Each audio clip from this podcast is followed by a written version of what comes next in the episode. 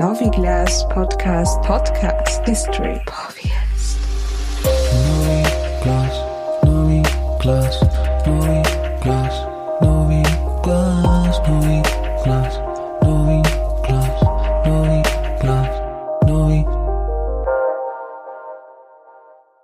Hallo und herzlich willkommen. Zdravi bili, dragi slušatelji, zdravi bile, drage slušateljice, äh, ovoga Podcaster. Herzlich willkommen zu einer weiteren Episode im, in diesem Podcast-Format von Novi Glas, Geschichte-Podcast. Und ich darf auch dich wieder einmal herzlich begrüßen. Servus, Ralf. Ja, servus. Zdravi Bili alle da draußen. Schön wieder da zu sein. Ja, Ralf, die letzte Episode war ja sehr spannend. Wir haben Hoffe uns ich. die, die Auswanderung der Burgenländer über den Atlantik angesehen. Und da ist schon ein paar Mal angeklungen, dass du erst vor kurzem wieder zurückgekommen bist aus den USA und dort auch einige Burgenländer versucht hast zu kontaktieren, was dann misslungen ist. Aber ähm, das war die eine Sache, die wir gehört haben. Die andere Sache, die wir gehört haben, ist, dass es äh, auch Migration gegeben hat zu Lasten der dort bereits bestehenden Bevölkerung. Konkret ähm, wird ja diese erste Migration in die USA hinein äh, unterteilt, also diese Vorkriegsmigration in eine First Migration und in eine Second Migration. Und diese First Migration, die ist Richtung Westen gegangen und zwar auf Kosten der indigenen Bevölkerung. Und über diese indigenen äh, Bevölkerungsgruppen, die es in den USA gegeben hat, wollen wir uns in dieser Episode unterhalten. Genau. Das ist ein spannendes Thema. Wobei man ja sagen muss, gegeben hat in gewissen, gewissen Teilen. Ne? Manche sind ja tatsächlich komplett ausgestorben, aber gibt Mhm. ja natürlich immer noch in sehr vielen anderen Teilen. Und ja, ich will heute mal dieses Thema hier aufmachen, weil es, glaube ich, etwas ist, was einerseits so überhaupt nicht auf der äh, ja, mentalen Landkarte der meisten Menschen in Europa, glaube ich, ist, auch von Leuten, hoffe ich jetzt zumindest, sonst gibt es hier nichts Neues zu hören, die diesen Podcast hören, aber gleichzeitig sehr viel Gemeinsamkeiten hat mit dem, mit was wir uns sonst so beschäftigen, weil ja, klar, es gibt ja große Unterschiede, werden wir noch drüber reden, aber im Endeffekt reden wir ja auch über ein Minderheitenthema, zumindest heute. Auch wenn natürlich äh, Native Americans irgendwann mal da äh, die einzigen Bewohner waren und dementsprechend die Mehrheit, aber naja. Deswegen passt es ganz gut rein. Und ganz konkret will ich äh, ja, heute mal ein wenig über nicht jetzt alle Native Americans äh, drüber hinwegreden, weil das wäre ja auch eigentlich nicht möglich. Das sind ja äh, unfassbar viele Gruppen mit unterschiedlichen Kulturen, Sprachen. Man kann sich ja vorstellen, wie groß Nordamerika ist. Ne? Also auch die Grenze zu Kanada hat ja nicht existiert. Das muss man sich als einen riesigen Raum vorstellen mit äh, Entfernungen dazwischen. Also diese Kulturen waren natürlich und sind sehr divers. Deswegen will ich heute über ein Beispiel reden, das ich auf meinen äh, Reisen, also ich war halt vor allem im Süden unterwegs, mit ein paar Abstechern Richtung South Bend und so, das haben wir letztes Mal gehört, aber vor allem so, ja, ich habe angefangen in Georgia, North Carolina, Tennessee, Alabama die Ecke und dort bin ich das erste Mal auf die Cherokee gestoßen. Die haben da nämlich mal äh, gelebt, äh, ja, die längste Zeit über und sind dann relativ bekanntermaßen im Pfad der Tränen, im Trail of Tears von genau dort verdrängt worden. Und ja, ich habe dann diese Bewegung der Cherokee und auch ihre Geschichte ein bisschen mitverfolgt und das äh, will ich heute mal ein bisschen hier äh, ja, mit, mit dir teilen und diskutieren. Mhm. Fantastisch, bin begeistert.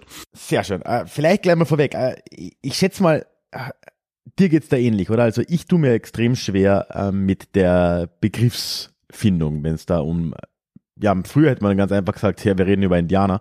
Ähm, ich, ich will es mal kurz ein wenig einordnen auf der Basis, wie ich es jetzt verstehe. Es mag nicht äh, hundertprozentig äh, mit, ja, alle werden da immer nicht d'accord sein, aber ähm, was ich jetzt mitgekriegt habe, ist es so, man, man hörte tatsächlich, wenn man in den USA unterwegs ist, das Wort Indien ziemlich oft. Man hört es auch nicht unbedingt von den Menschen, also äh, die würden sich jetzt nicht unbedingt hinstellen und sagen, ich bin, ich bin Indianer oder Indianerin. Aber man hat es zum Beispiel in den Bezeichnungen der, der Nations, also die meisten, äh, was wir, was lange Stämme genannt wurde, wird jetzt oft äh, als Nation bezeichnet. Die haben das zum Beispiel im Namen. Es ist dann die Cherokee Nation oder es ist die Navajo Nation oder irgend sowas. Und oft ist es aber auch sowas wie der Indian Nation of oder sowas. Also das, das sieht man relativ oft. Man hat aber natürlich immer noch diese, diese Begriffe, so Native American, inzwischen auch so Sachen wie First American. Aber ich habe dort irgendwie wahrgenommen, und das ist auch irgendwie folgerichtig, dass es am gescheitsten ist, wenn man es weiß, über, den, über die konkrete, konkrete Nation zu reden. Uh, und wir reden heute eben über, nicht über Indianer, nicht über Native Americans, wir reden einfach über Cherokee. So. Das ist fantastisch. Ich weiß auch gar nicht, ob ähm, dieser Begriff der Nation, den wir damit verbinden, auch äh, in der Form eins zu eins anwendbar ist. Ich würde sagen, im Deutschen äh, holprig, äh, at best. Ne? Also im, im amerikanischen Kontext wird auch Nation wahrscheinlich schon anders verwendet.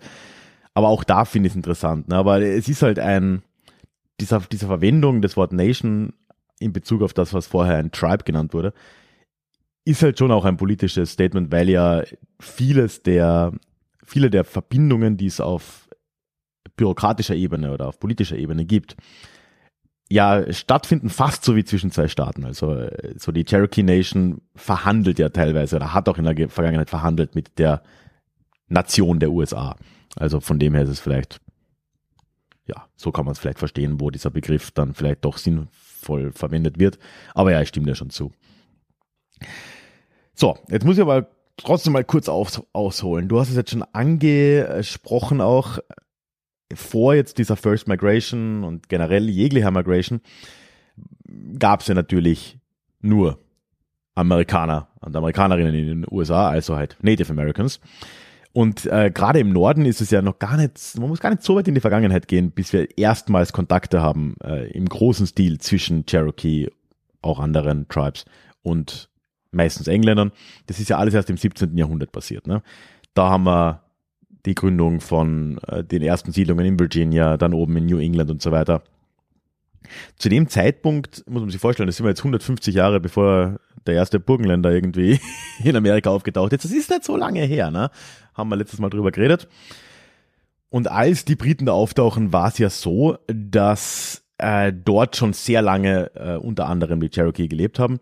Die haben jetzt äh, auch schon Kontakte gehabt, allerdings nicht unbedingt zu äh, Briten, sondern vor allem zu spanischen Konquistadoren, weiter südlich dann.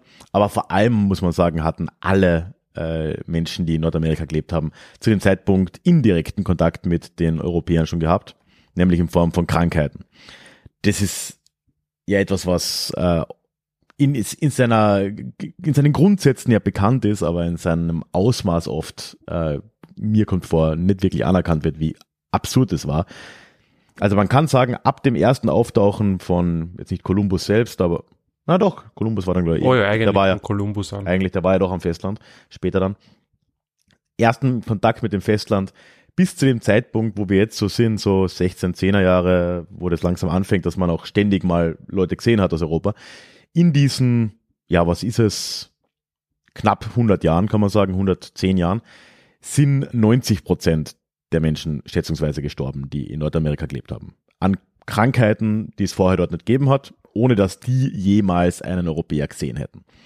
Also das ist eine absurd hohe Zahl, also wirklich absurd hoch. Und weil du auch den Kolumbus äh, erwähnt hast, da gibt's, ich meine natürlich, es hat ja nicht nur der Kontakt zum Festland, äh, den, den hat es natürlich auch, der hat auch dazu beigetragen, aber schon bei den Inseln, die äh, Spanier ganz früh, äh, also quasi von 1492 weg besucht haben, sind ganze da, da sind Inseln ausgestorben. Ja, unglaubliche Zahlen. Also, also das ist auch in einer Geschwindigkeit auch, also es ist halt gestört.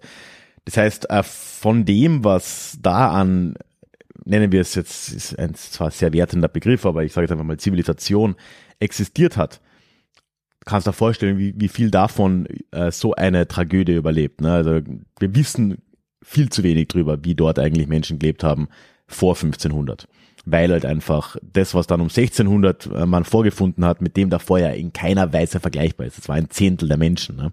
Also es ist, ähm, kann man immer im Hinterkopf behalten. Ne?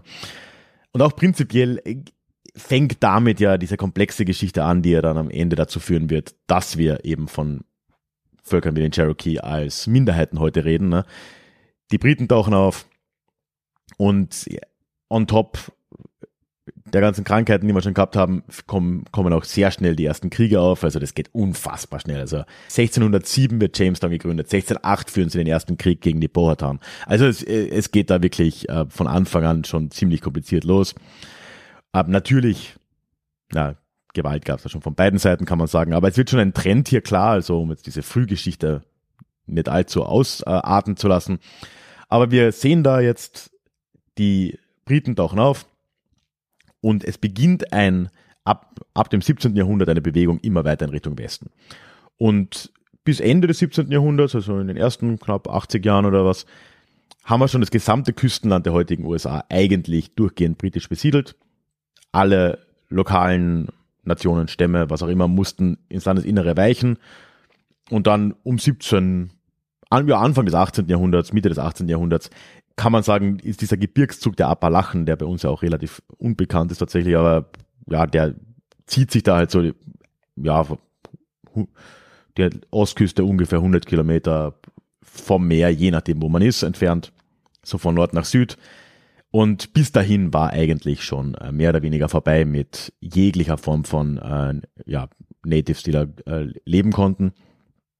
Und es ging dann immer noch weiter. Ne? Und wenn wir dann zum Unabhängigkeitskrieg sind, wo wir ja auch in der letzten Woche schon drüber geredet haben, 1770er Jahre, da sind auch schon die Appalachen jetzt nicht mehr sicher, dass also, dass das eine Grenze bleiben würde. Es war schon ziemlich klar, dass die äh, ja, Weißen, wie sie dann gesehen wurden aus der Sicht der Cherokee, äh, sich da weiter fortbreiten würden.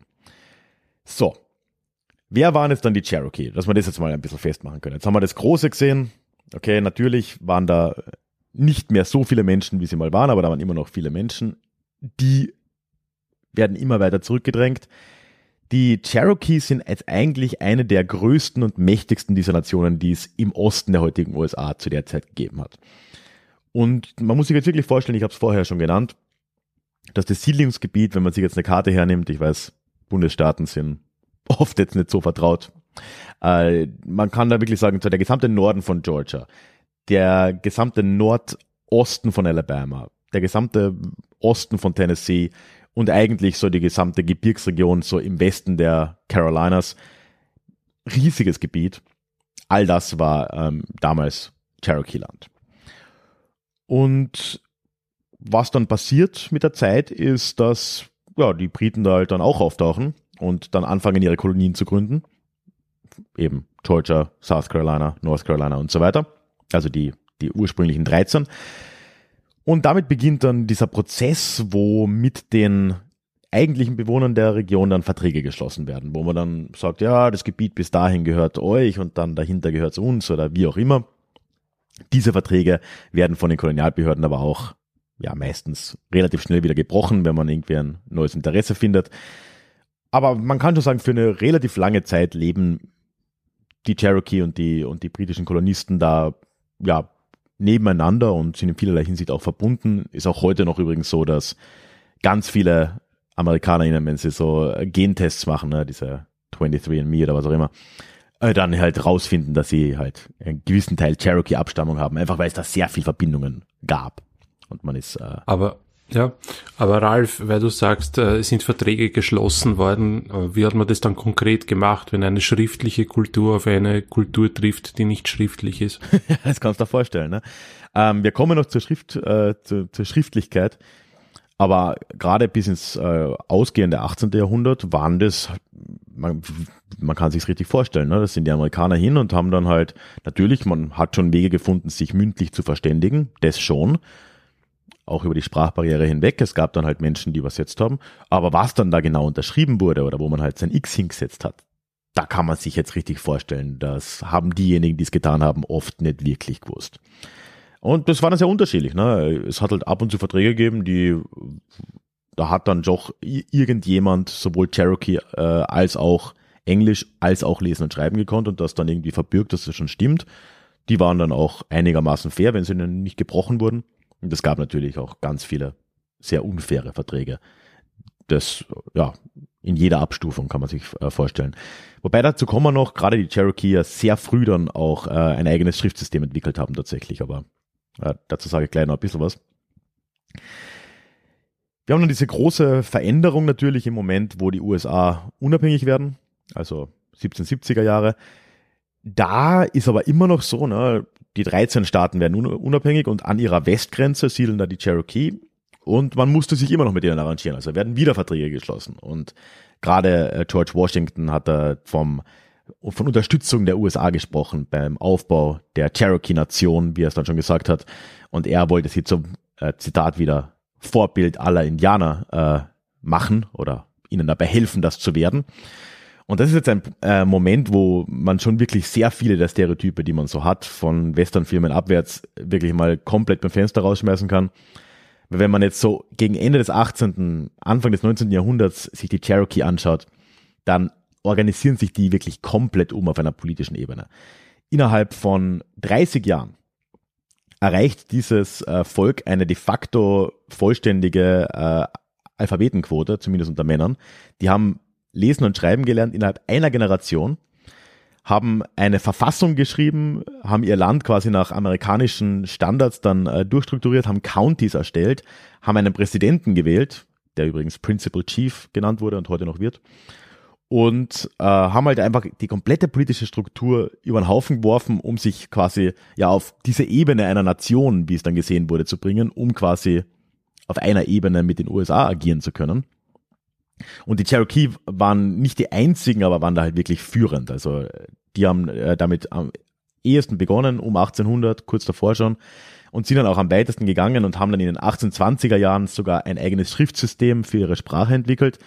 Deshalb, das sieht man übrigens noch, also ähm, Sequoia heißt diese Schrift, nach, nach ihrem Erfinder. Und äh, ziemlich schöne, schöne Schrift auch. Äh, die sieht man noch in Oklahoma teilweise im, im äh, Cherokee Territory.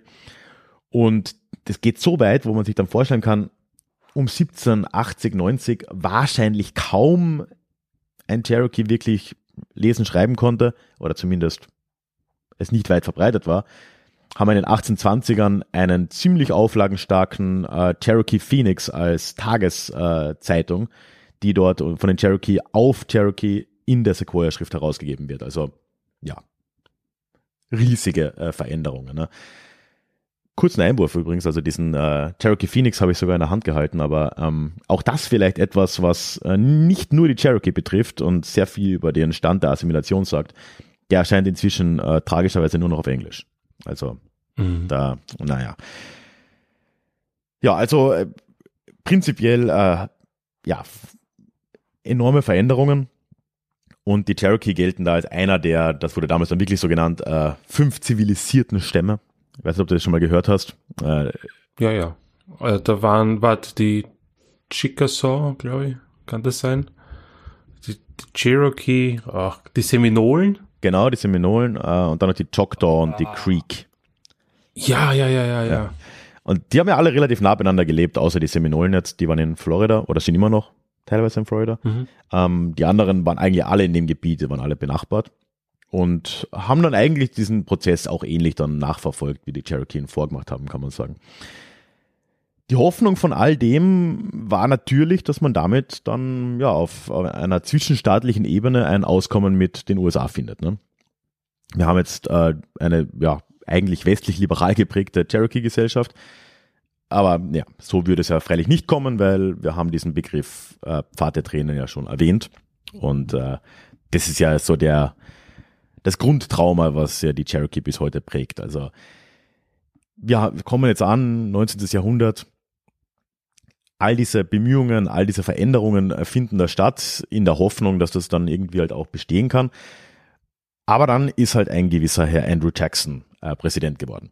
Und der Andrew Jackson, also US-Präsident, ne, der war halt schon äh, einigermaßen berühmt dafür, dass er in den 1810er Jahren in so einem Krieg äh, recht erfolgreich gegen verschiedene äh, Natives da gekämpft hat, war offensichtlich kein großer Freund. Und der setzt sich jetzt auf Druck durchaus von, äh, vor allem aus Georgia kommend, von Leuten, die halt einfach da siedeln wollten, ne? wo halt die Cherokee so sind, die haben da auch mal Gold gefunden und so. Und da schreibt der jetzt den Indian Removal Act. Und der sorgt jetzt eben dafür, dass diese gesamten fünf äh, Civilized Tribes, wie es hieß, einen Vertrag unterschreiben sollen und dann gegen die Zahlung von einer Entschädigung und mit Unterstützung durch die USA in den Westen hinter dem Mississippi abhauen sollen. Das war halt der Plan, ne? dieses Gebiet hat man ja gerade erst irgendwie gekauft. Das ist ja von Napoleon verkauft worden. Das war ja alles französisches Gebiet ursprünglich mal. Irgendwo im Mississippi. Man hat nicht wirklich gewusst, wie das dort ausschaut. Man wusste nur, bei uns wollen wir die Leute eigentlich nicht. Wir wollen das Land selber verwenden und deswegen sollen die doch da hinten siedeln und man hat das Ganze dann als Indian Territory auserkoren und das sollte jetzt einfach der neue Plan da werden.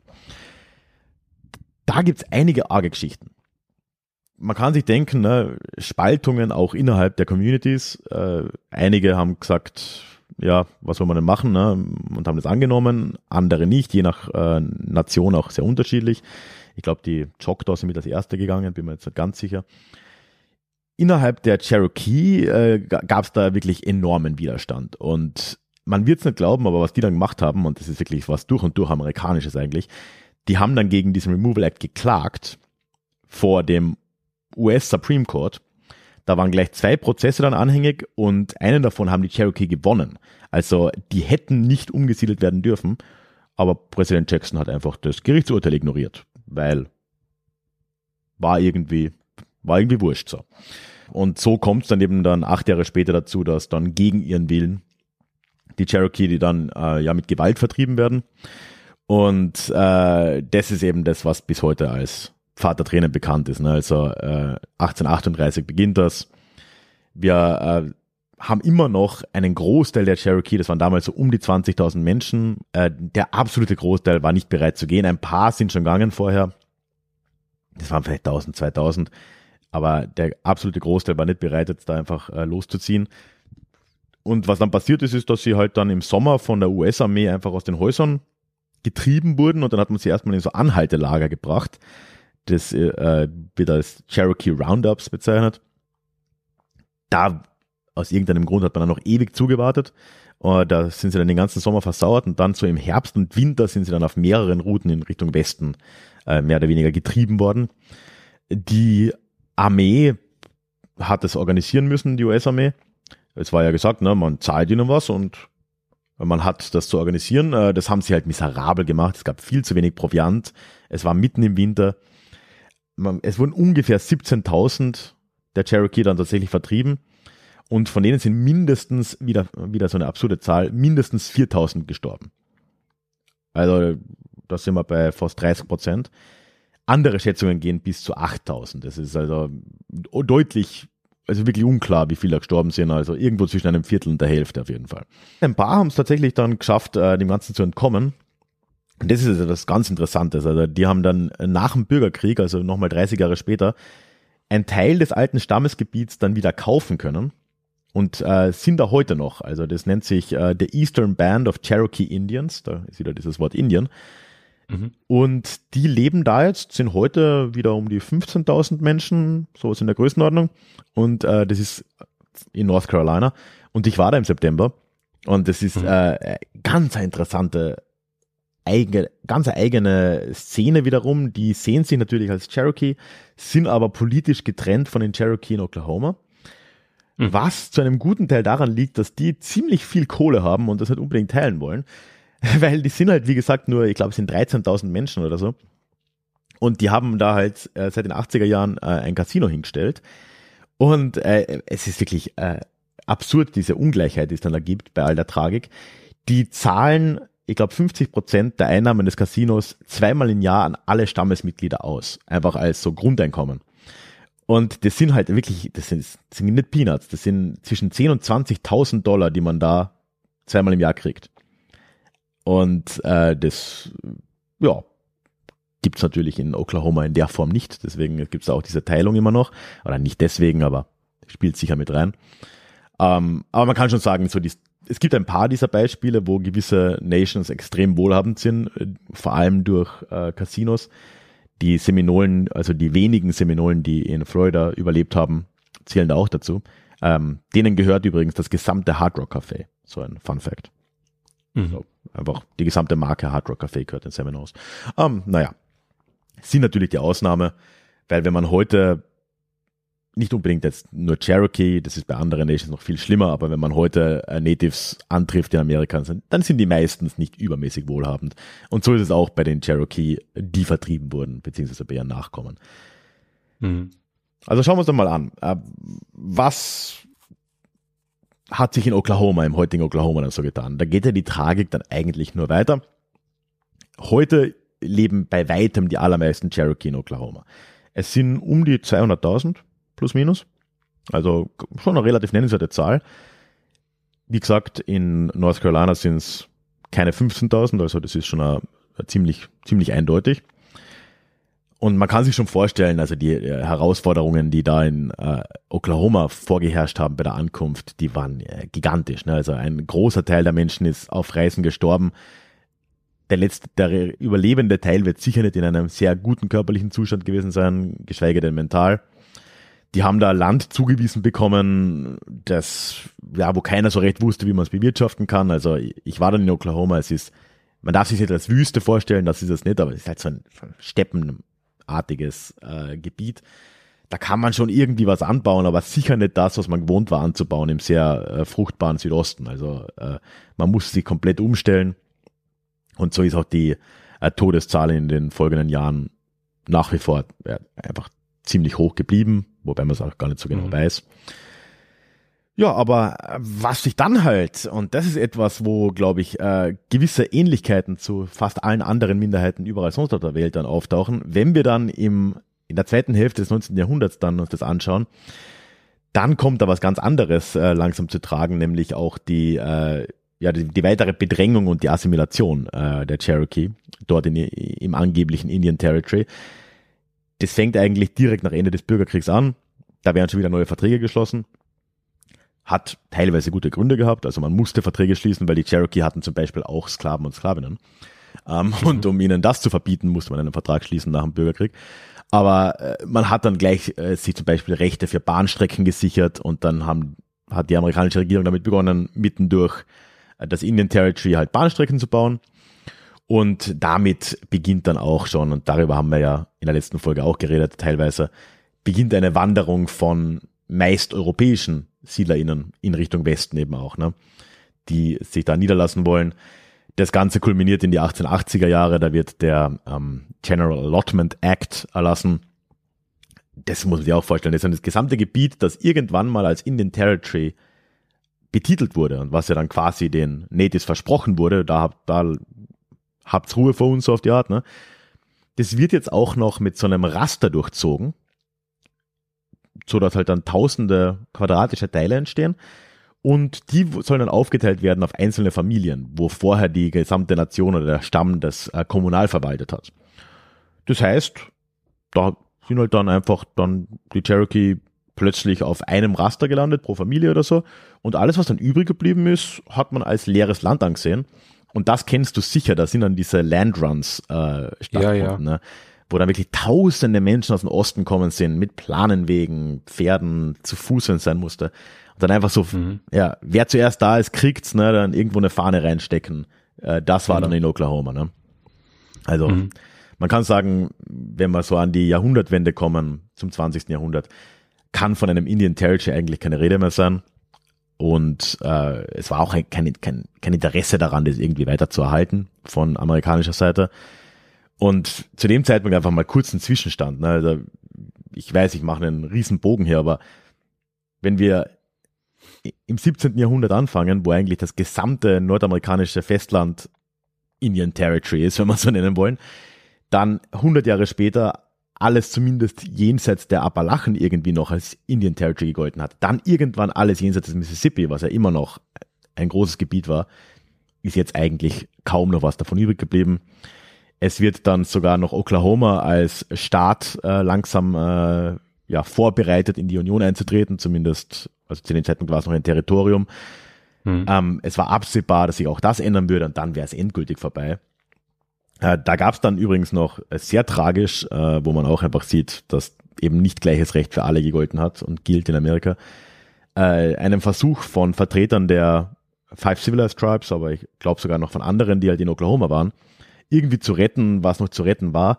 Und die wollten dann das Indian Territory selbst als Staat in die USA führen. Äh, die haben dann wirklich sich hingesetzt, die haben äh, eine Verfassung geschrieben, wie es eben üblich war für diese Staaten. Sie haben Counties bestimmt, sie haben all diese Dinge gemacht. Äh, der Staat hat übrigens Sequoia geheißen, wieder nach dem Erfinder der Schrift. Mhm. Sind nach Washington gegangen und dort hat man sich nicht mal vorgelassen, das Anliegen vorzubringen. Und zwei Jahre später hat man dann Oklahoma einfach als weiß dominierten Staat in die Union aufgenommen. Und damit war es dann endgültig mit jeglichen indigenen Rechten dort auch vorbei. Tragische Geschichte in Wirklichkeit. Also diese Selbstverwaltung, die es ja da gegeben hat, seit eh und je, ne, die hat es ja auch nach der Vertreibung noch gegeben. Ab den 1840ern gab es da Regierungen, da gab es Parlamente, da gab es Gerichtshöfe und all diese Dinge, die die Cherokee eben da aufgebaut haben. Und ja, die hat man dann einfach ja, aufgelöst und ähm, hat dann stattdessen gesagt, ja, ihr seid jetzt Amerikaner. Hat ihnen in den 20er Jahren dann auch endlich mal eine Staatsbürgerschaft gegeben. Vorher nicht mal das. Und Mhm. da kommen wir dann eben in vielleicht eh bekanntere Gefilde. Ne? Da haben wir dann das gesamte frühe und mittlere 20. Jahrhundert über diesen massiven Druck, das, was da eben ehemals Indian Territory war, zu, ja, einzuweisen, zumindest äh, kulturell. Man hat dann diese Internate gebaut, ne, wo dann äh, Kinder von UreinwohnerInnen da halt äh, Mhm. erzogen wurden, nur Englisch gesprochen, äh, ihnen bestmöglich äh, ja dieses Indianische, wie es hieß, auszutreiben. Da war ja das, das Motto Kill the Indian, save the man, hat man gesagt. Mhm. Das wurde über Jahrzehnte verfolgt, auch in Kanada übrigens. Auch in Australien übrigens. Also das ist ja, glaube ich, so ein globales Phänomen, dass man sozusagen den Indigenen die Kinder wegnimmt und sie versucht, so unter Anführungsstrichen zu zivilisieren. Also fürchterliche Praxis. In Kanada hat die letzte dieser Schulen in den 90er Jahren geschlossen, musst du dir vorstellen. Mhm. In den USA, glaube ich, in den 70ern, es gibt die Schulen noch, aber die sind angeblich jetzt nicht mehr das, was sie damals waren. Ähm, Mhm. Also das hat, das hat stattgefunden. Man hat dann ab den 40ern, 50ern versucht, die Natives da zu einem Wegzug in die Städte zu bewegen, in der nicht ganz, ja, in der schon gerechtfertigten Hoffnung aus amerikanischer Sicht, dass man sich dort schneller ähm, assimiliert. Ne? Ich glaube, das ist auch universell so, äh, Mhm. überall auf der Welt. Ja, und damit kommen wir der Gegenwart dann auch schon ziemlich nahe. Also, wenn man sich das heute dort anschaut, ne, also ähm, in Oklahoma vor allem, wie gesagt, Sonderfall in, in North Carolina, da geht's denen tatsächlich relativ gut, auch wenn kulturell die Sprache zum Beispiel fast ausgestorben ist, aber zumindest wirtschaftlich ist es da irgendwie noch gut ausgegangen. In Oklahoma, da, da geht's eigentlich rechtlich gesehen den äh, Nachkommen der Five Civilized Tribes heute schlechter als fast allen anderen äh, Natives in, in, in den USA. Also fast überall sonst gibt es zumindest diese Reservate. Ne? Also und die Reservate haben extrem viele Probleme Mhm. in jeglicher Hinsicht, aber zumindest gibt's die. In Oklahoma gibt's ja nicht mal äh, Reservate, weil die wurden ja aufgelöst mit der Staatswertung oder das, was Mhm. es halt davor gab und man hat keine Reservate gegründet. Das heißt, in Cherokee gibt's nichts dieser Sachen, die es in Reservaten gäbe, so ein Tribal Government, ein, eine Tribal Police, ein eigenes Rechtssystem und so. Alles ist aufgelöst worden. Von dem her ist äh, Oklahoma da wirklich und die Cherokee rechtlich gesehen noch ärmer dran als viele andere. Und das ändert sich jetzt langsam wieder, muss man sagen. Und das ist eine interessante Phase, wo man merkt, das Ganze lebt auch auf einer rechtlichen Ebene nach wie vor. Also in den 70er Jahren, ausgerechnet übrigens von Richard Nixon, wurden erstmal die internen Strukturen der Cherokee wieder erlaubt. Also seitdem gibt's wieder Mhm. eine Cherokee-Regierung, es gibt wieder einen Principal Chief, es gibt ein äh, Parlament und so in Oklahoma, aber es gibt kein Staatsgebiet, also kein, kein Reservat. Oh, Aber jetzt wirklich vor ganz kurzem, im Jahr 2020, hat der oberste Gerichtshof der USA äh, recht überraschend festgestellt, dass diese Eingliederung des Indian Territories ins Oklahoma, in den, in den Staat Oklahoma, rechtswidrig war in der Form und dass die Nationen ein Recht auf äh, ein Reservat haben. Und jetzt werden wir sehen, was da passiert. Also der Staat Oklahoma wollte das noch verhindern, auch sehr typisch, sind damit aber gescheitert vor den Gerichten.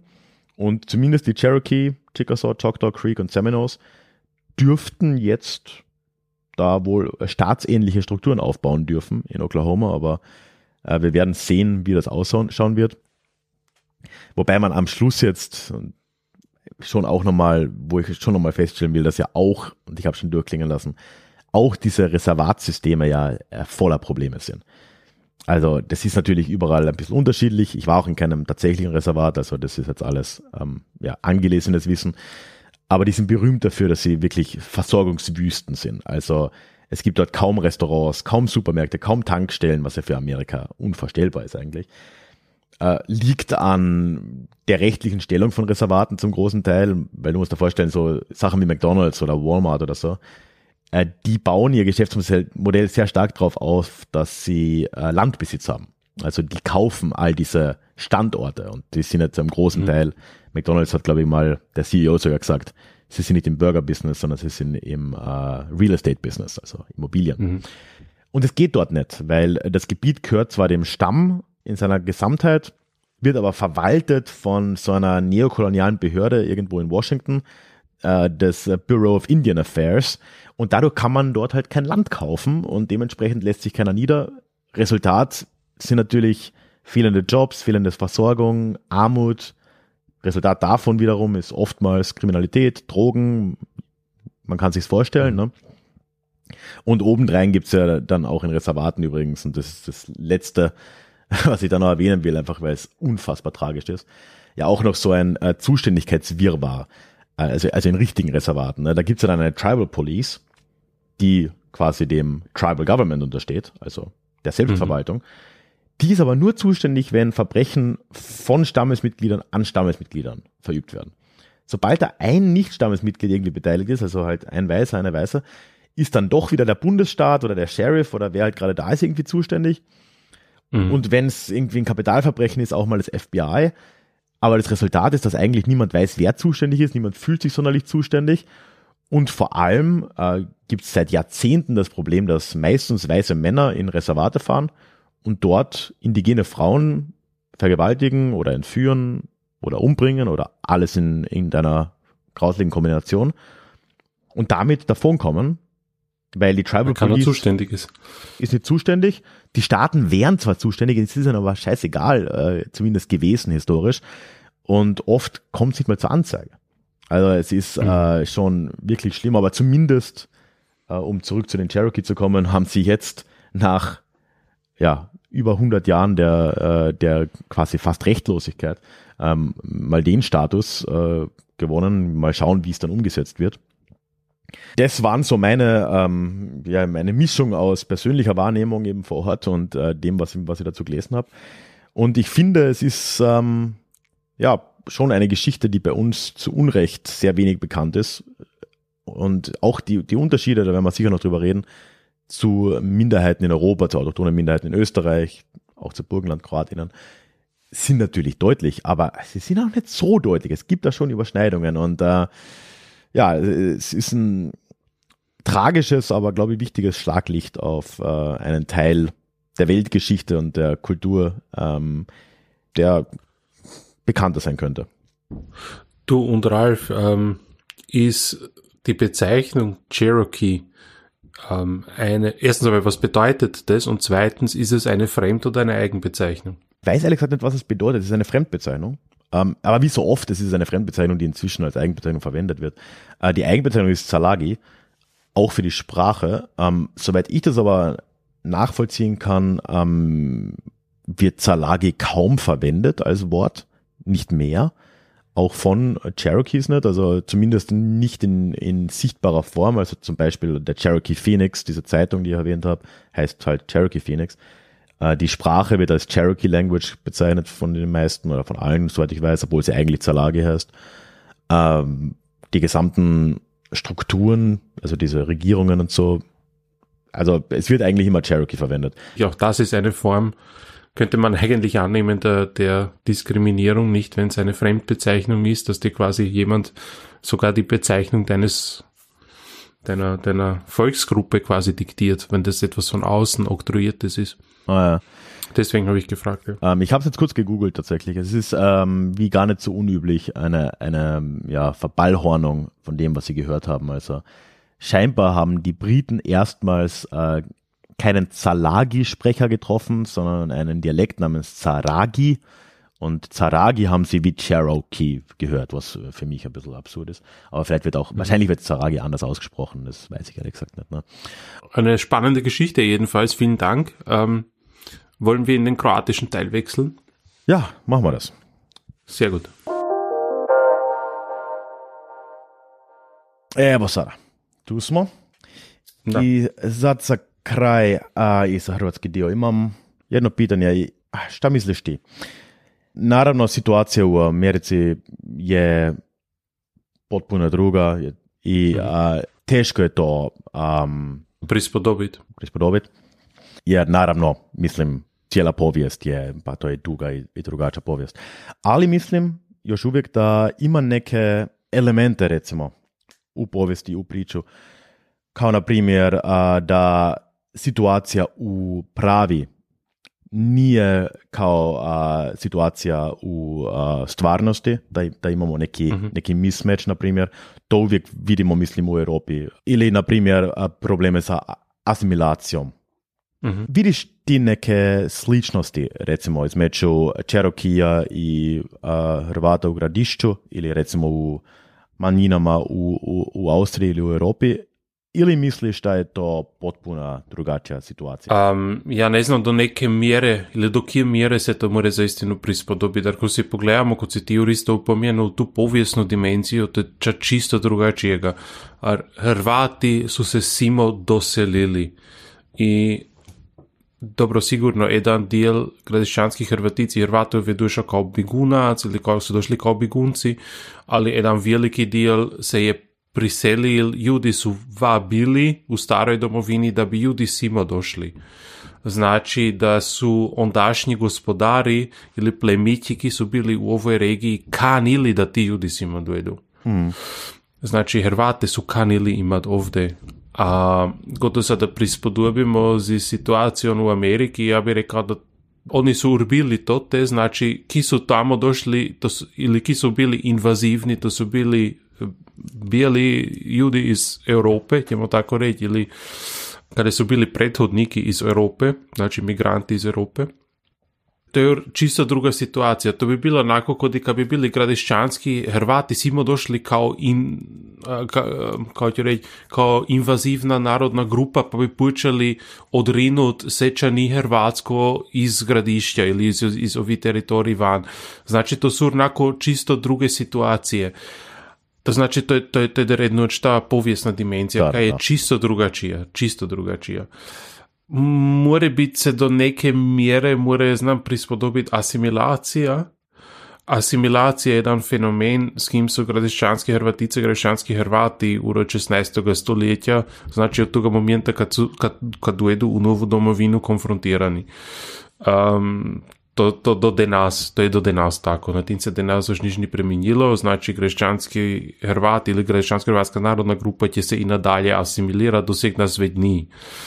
Um, a ovde i, ne, ne, znam, ne znam kakove su to te tendencije k asimilaciji, a, ali mi se čini skoro znam slične, ko veliš da imadu uh, svoje novine, mm. te novine se i zovu, kao si rekao, Cherokee uh. Chronicle ili kako? Phoenix. Mm.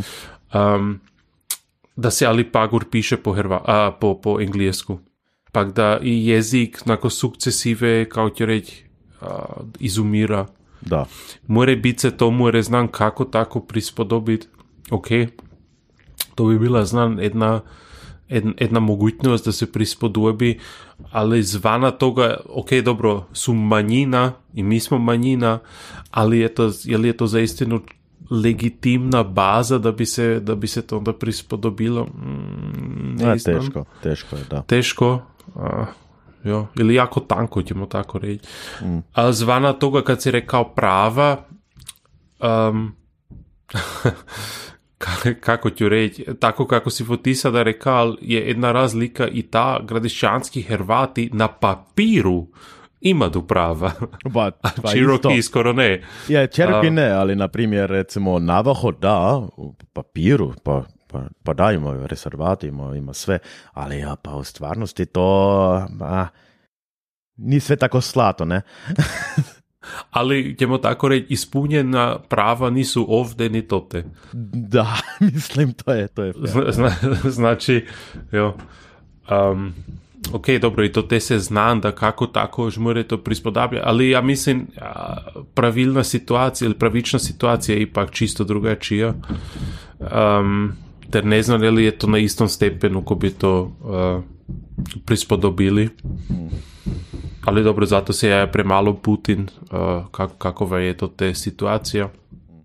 Ali vidiš, znaš, jedno mi znam da dojde um, na pamet, bi znam da mogla biti jedna paralela. I to je, um, to su stereotipi. Znači, kako ljudi, ki živu v Ameriki, gledajo na Cherokee, ali čas za kip imajo ljudi, ko mislijo o Cherokee, in kako se ti stereotipi zapravo izpolnijo. Mm. A, To, to bi se znal, da isto moglo kako tako prispodobiti. Ali jaz znam, a, gradiščanski Hrvati, mi to si poznamo in to te postojijo neki stereotipi, ne mi se si cincamo na tamburici, mi imamo si nošnju, smo si lepo veseli. A, ti stereotipi, ti se i aktivno gajajo od, je li to sada gradišče ili je li to Avstrija, Mm. to se jako aktivno i forsira. Jedan del narodne grupe to i jako, jo, te taj profitira od toga i to. To, to je ta cijela Gema Krovodenschau'n stvar. Što je Točno, bilo, da. točno. da. Minderheitner rezervat, kot se to ve, ne? kot so to zvali, ne? Je med ne. Minderheitner rezervat, krovoden šan. Um, a je li to do neke mjere se mora i prispodobiti situacijom u Ameriki? To bi znam da bilo isto zanimljivo. Znači, kakovi stereotipi postoju o toj grupi Cherokee i kako ta grupa Cherokee kaj je onda z istimi stereotipi konfrontirana na to reagira. Mm. Ja, to nažalost ne znam. Mislim, pa sa Cherokee nije, nije to tako lako, ali a, recimo za, za Apache, na primjer. Recimo Apache i- ili Navajo, mo- može i Navajo. Oni, mislim, još uvijek imaju problem da a, sve te stereotipe iz a, western a, filmova, Da, oni su još uvijek tamo i živo ne, u, u, u Americi i, i cijela ideja da, da indijanci recimo žive kao, kao, kao banditi ne, i, i male grupe negdje. To mislim još uvijek je problem u, na zapadu Amerike. Za Cherokee mislim to nije to, ali u stvari ne znam kako su stereotipi i šta ljudi misle. Jo, no dobro. Uh, lepa vala. Um, zvuči tako, kot da bi bil čudesega doživeti te v Ameriki. Uh, bi bilo sigurno isto zanimivo, da rekoč tamo odpotovati. Pa še, lepa vala. Do drugega puta. Čujemo. Čau, čau. Čau, čau.